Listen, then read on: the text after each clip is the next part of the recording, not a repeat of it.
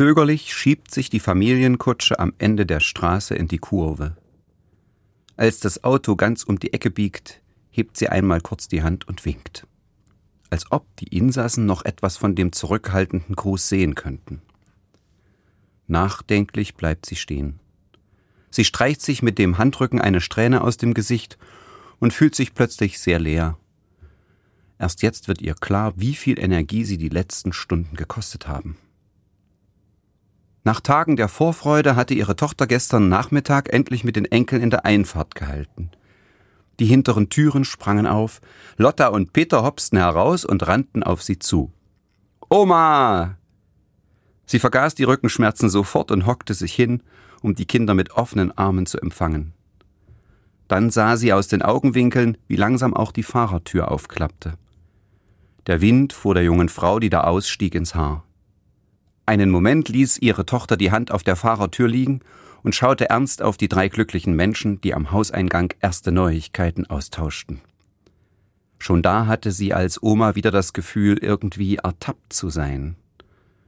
Dieser schmale Mund, aufeinandergepresste Lippen der Tochter formten ein Lächeln.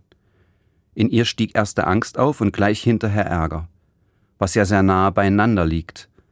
Eifrig rief sie alle herein. Drinnen stand schon Pflaumenkuchen mit Schlagsahne auf dem Tisch. Wie die kleine Lotta jetzt auf das Sofa springt, sich einen Löffel schnappt und erwartungsvoll zu ihr blickt, weckt Erinnerungen. In einer Sekunde lösen sich die letzten 30 Jahre auf und sie sieht vor sich ihre kleine Tochter mit dem gleichen erwartungsvollen Blick. Dieses Gefühl, in einer Zeitschleife festzustecken, kam ihr am Abend noch öfter. Manche Sätze, die sie sagte, hatte sie lange nicht ausgesprochen, und sie ärgerte sich über jeden einzelnen. Aber sie brachen sich einfach Bahn. In der Küche beim Abendbrot, als die Kinder im Bett waren beim Wein, noch vor der Badtür, als sie beide gleichzeitig Zähne putzen gehen wollten. Es war wie verhext. Wenn sie meinte, offen Interesse für ihre Tochter zu zeigen, signalisierte ihr diese, dass sie endlich aufhören solle, sie zu bevormunden. Dann fühlte sie sich schuldig. Und ebenso dumpf breitete sich in ihr ein schlechtes Gewissen aus, wenn sie nicht danach fragte, wie es ihr ginge. Denn dann kam es ihr erst recht so vor, als ob sie eine schlechte Mutter wäre. Irgendwie kam das bei ihrer Tochter auch an, aber ganz anders als erwartet. Einmal hatte sie gesagt Mutter, ich lasse mir von dir keine Schuldgefühle einreden.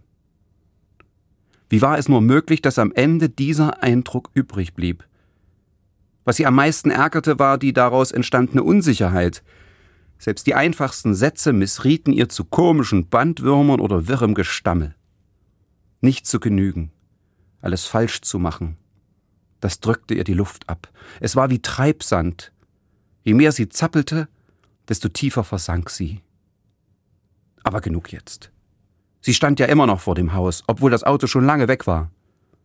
Festen Schrittes ging sie durch die Tür und schloss sie hinter sich. Schuldgefühle entstehen, wenn man eine Verschiebung zwischen dem eigenen Verhalten und den Erwartungen spürt, den eigenen Erwartungen an sich selbst wie denen anderer an mich. Ich tue etwas, das meine soziale Anerkennung und Sicherheit gefährdet oder meinen eigenen Ansprüchen nicht genügt. Andere wenden sich ab, sie meiden mich, sie leisten Widerstand oder ich selbst lehne mich ab. Die Folgen können Angst, Scham und Gewissensbisse, aber auch Ärger sein. Ein Gespür dafür zu haben, ist ganz wichtig, auch wenn es unangenehm ist. Es sind wichtige Signale. Wer einen Kompass für die Bedürfnisse und Grenzen seiner Mitmenschen hat, kann mit ihnen gut zusammenleben. Und die gemeinsame Orientierung darüber, was anständig ist und was sich nicht gehört, ist der Kitt, der unsere Gesellschaft zusammenhält. Manchem täte es sehr gut, wenn er ein wenig sensibler für seine Schuld wäre. Doch Vorsicht. Das Gefühl kann auch trügen.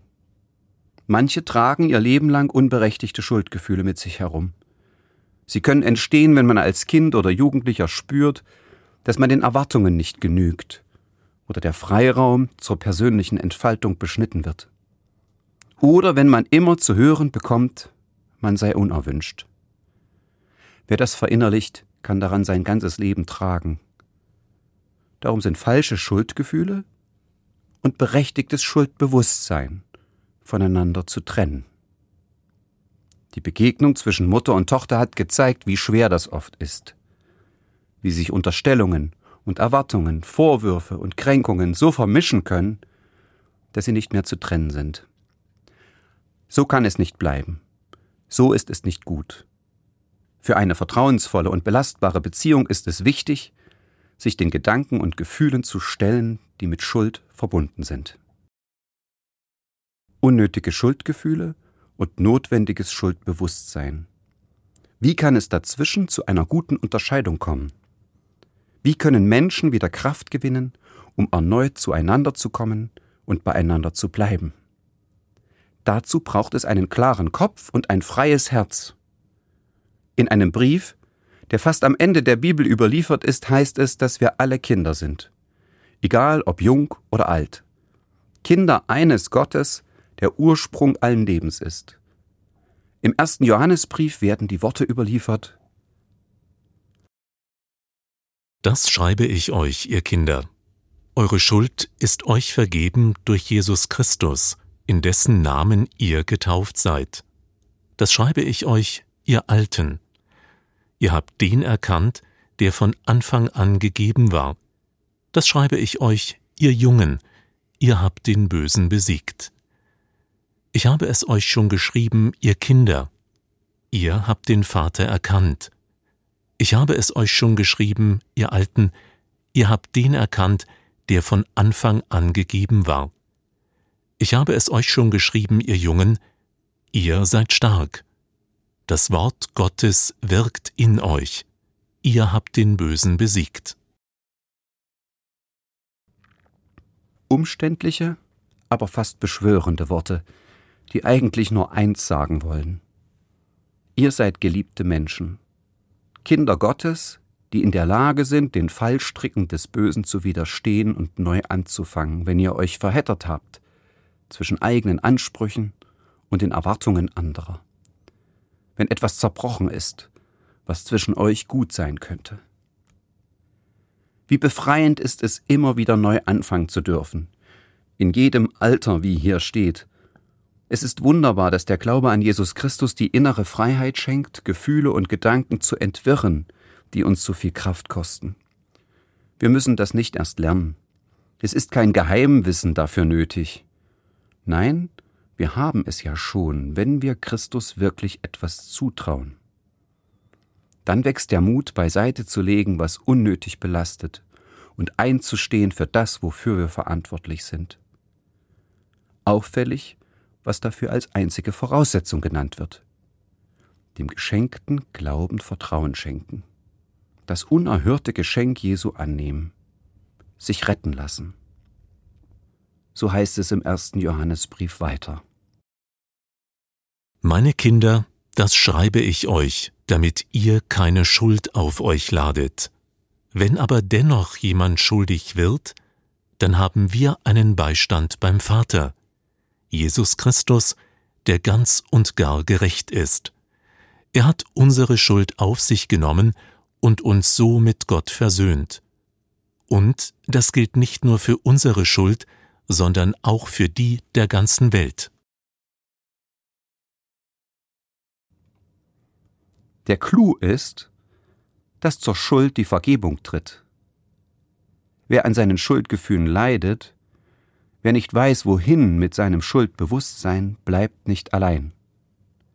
Durch die Vergebung bekommt er eine Antwort, selbst wenn er meint, er sei ihrer nicht würdig. In der Vergebung wird der Schuldige angeblickt und angesprochen.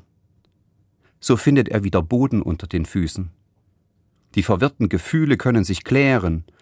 Schuldgefühl und Schuldbewusstsein scheiden sich. Schuldgefühle können beiseite gelegt werden, wenn sie keine reale Grundlage haben. Schuldbewusstsein führt in Schuldbekenntnis, vielleicht sogar in Versöhnung.